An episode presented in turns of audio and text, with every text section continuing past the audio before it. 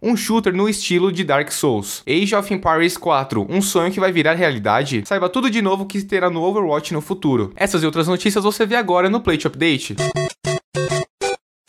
Olá gamers, meu nome é Victor Zelado dos caras do Play e bem-vindos a mais um Plate Update, programa diário que vai te atualizar com as notícias mais relevantes sobre o mundo dos games. Antes de tudo, uma pequena errata sobre o update de ontem. Eu falei sobre o novo herói de Hearthstone, mas na verdade é o novo herói de Heroes of the Storm. O erro foi meu, o Andrés, que é roteirista, colocou Heroes of the Storm, mas por algum motivo eu li Hearthstone, então desculpa. Agora sim, vamos ao update de hoje.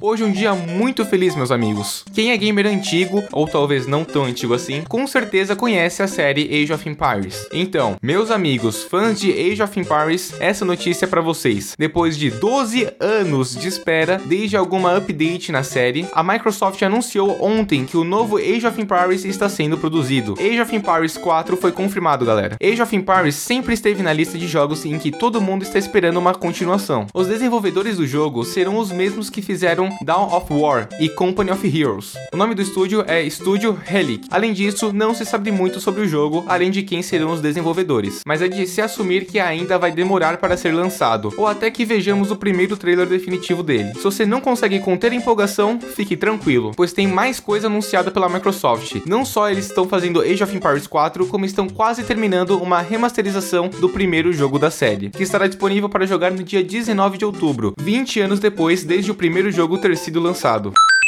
Essa segunda notícia é para você que joga Overwatch, pois anunciaram essa semana várias coisas novas e modificações ao jogo. Para começar, vamos falar sobre os nerfs e as modificações que a personagem Diva vai receber. A Diva é uma personagem que sempre foi bem defensiva, dependendo de sua habilidade matriz de defesa para absorver os tiros do inimigo enquanto sua equipe ataca por trás. Assim que o escudo se esgotava, a Diva voaria para longe dos inimigos para esperar o escudo recarregar, enquanto tentava bater heróis com pouca vida de longe. Assim, virava um ciclo vicioso, e muita gente criticou essa forma de jogar do herói, por ser muito simples e sem pouca variedade. A primeira mudança que farão será nesse escudo, e diminuirão pela metade o tempo que ele pode ser mantido ativo, antes dele se esgotar. Isso vai fazer com que a diva jogue de uma forma mais agressiva e com mais estratégia envolvida. Para compensar a perda de potencial do escudo, ela ganhou duas melhorias. Antes, ela podia voar com seus propulsores para quando precisasse escapar, mas isso desabilitava sua habilidade de atirar. Agora ela pode atirar enquanto voa, o que significa que tem ainda mais habilidades envolvidas agora que você pode atirar e voar ao mesmo tempo. Por último, ela ganhou a habilidade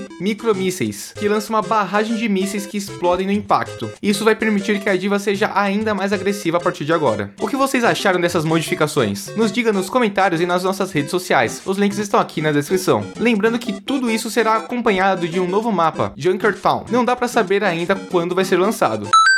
Agora vamos falar sobre o jogo exclusivo da Sony. Mas antes, peço para que você deixe o seu like e acompanhe as nossas redes sociais. Os links estão aqui na descrição.